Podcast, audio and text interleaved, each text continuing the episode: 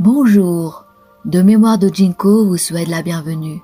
Une fenêtre sur la culture chinoise traditionnelle, des histoires anciennes et leur profonde sagesse pour offrir une inspiration aux petits comme aux grands. Une invitation pour un voyage vers l'authenticité, la bienveillance et la tolérance. Se débarrasser de la jalousie et transformer la malchance en bonheur. Cette histoire se déroulait au temps de la dynastie Song. Zhang Yuan avait dix fils. L'un bossu, l'autre infirme des membres inférieurs, un autre avait les membres desséchés, un autre était handicapé des pieds, encore un autre était fou, un déséquilibré mentalement, un autre sourd, un aveugle, un muet, et un autre mourut en prison. Voyant cela, Jigao demanda Qu'avez-vous fait? Pourquoi endurez-vous une telle malchance? Jiang Yuan répondit De toute ma vie, je n'ai jamais rien fait de mal, mais j'ai toujours été jaloux des autres. Quand les gens font quelque chose de mieux que moi, je suis jaloux. J'aime ceux qui me flattent. Quand j'entends que quelqu'un d'autre a fait de bonnes actions, j'ai des doutes. Mais quand j'entends que quelqu'un a fait de mauvaises choses, je ne remets jamais cela en question. Quand je vois que d'autres obtiennent des avantages, je ressens cela comme si j'avais subi des pertes. Mais quand je vois les autres perdre quelque chose, j'ai l'impression d'avoir gagné une fortune. Zigao soupira. Votre cœur est si mauvais.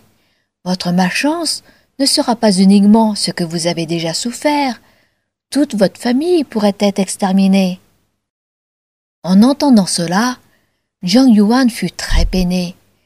Jigao lui dit Bien que le ciel soit loin au-dessus de nous, il voit clairement ce qui se passe dans le monde humain. Si vous pouvez totalement rectifier vos erreurs, votre malchance sera transformée en bonheur. Il n'est pas trop tard pour vous corriger. Depuis lors, Zhang Yuan devint prévenant et attentionné et fut déterminé à s'auto-corriger. En quelques années, ses fils se rétablirent les uns après les autres. La jalousie rend les gens amers. Le pire, c'est qu'elle fait commettre aux gens de mauvaises actions et offenser le ciel.